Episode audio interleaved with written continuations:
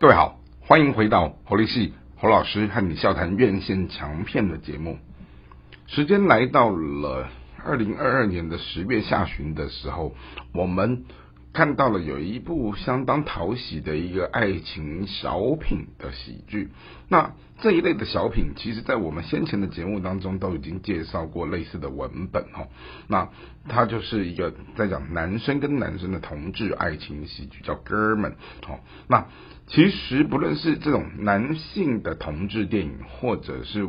先前我们讲到那种所谓的 BL 的这一种，好比较花美型的年轻少男跟少男之间的爱恋，好，那这个东西它。现在近几年的这样的一种文本的风潮，比早些年的什么断背山，甚至于更早的费城哈，它其实更普及。那我觉得这也是因为整个社会趋势、整个道德哈，大家在对于这一种爱没有分性别，或者是分分年龄啊，分什么什么种族肤色这样的一个概念啊，从这样的一个观念当中哈，我们。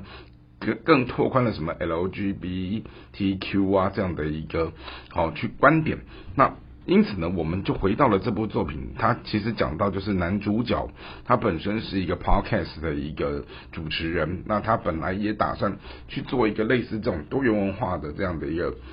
呃一个博物馆，那后来呢，在一个原本持守单身甚至于不婚的这样的一个。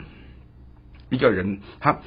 居然遇上了一个同志界的一个天才。好，那一个看似很平凡的一个男同志，跟另外一个看似很俊美的，哦，但是可能心中有一些自卑的这样的一个人，他们两个。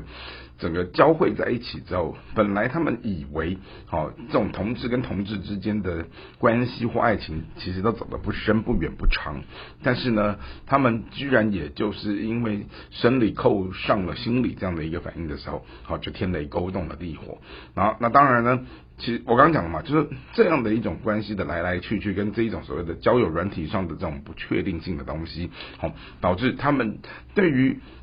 要寻找朋友，甚至于寻找伴侣这样的一个观念哈，他们其实充满了很多的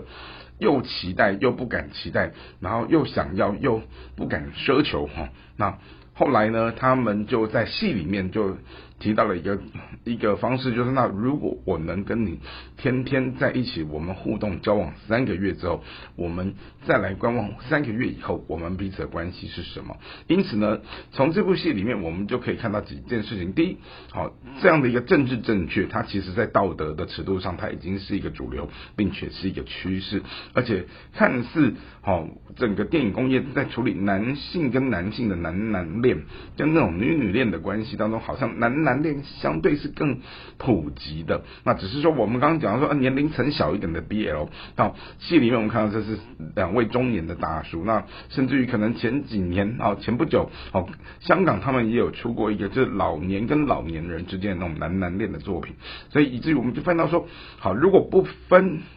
年龄，那不分肤色种族，然后然后呢我们怎么来去看待这样的一个全新的爱情文本哦，因为。过往我们所认定的爱情文本，它是一个异性的关系，甚至于我们在勾勒故事的时候，好像也慢慢的会找出这样的一种故事情节的套路。可是，如果说以男男恋作为一种，新的爱情的文本的典范的时候，显然这一大块是一个处女地，它有很多地方值得去慢慢的开垦或探索。就好像我刚跟各位聊到说，哦，年龄层的不同，到底他们的这种男男之间的情爱怎么来去驾驭，或者是怎么来去铺陈，哦，或者是说今天可能社经地位的整个反差落差度大的时候，哦，他们怎么又在这样的一个设定？地位的关系当中去取得彼此之间相爱的平衡，好，那这就是我刚刚提到的是，好，既然是一个全新，也不能讲全新，就说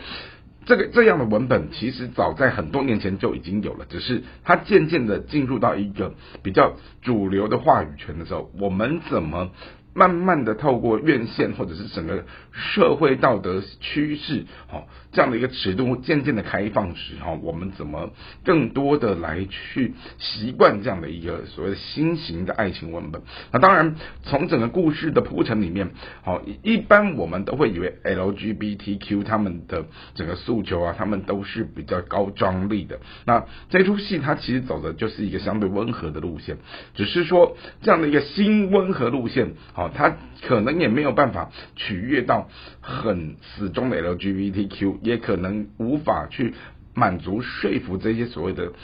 呃，传统封建异性恋的这一批所谓的观影的族群，于是我他只能去寻求到中间端的这一种，哎，看似支持但是没那么投入的一群观众，好，然后用这样的一个方式来去寻找这样的一种文本作品，它的票房到底在哪里？好当然，我刚前面提到，好，既然是一个小品的爱情故事，它反映出来的是两个中年。的这样的一个上班族的男子，好，在美国的这样生活的背景，他们如何透过这样的一种交友的互动，或者是这样的一种短暂的网络社群的这样的一种看似本来要约炮，但是是不是能够在这样的一个约炮的软体当中找到真爱？那个东西是一个。大家就是会上到软体里面去的人，大家都渴求，但是大家都不敢想，同时大家又很期待，但是又不敢期待的这一种所谓的数位扭曲的关系矛盾。好，这也就是今天的节目我们和大家分享的内容。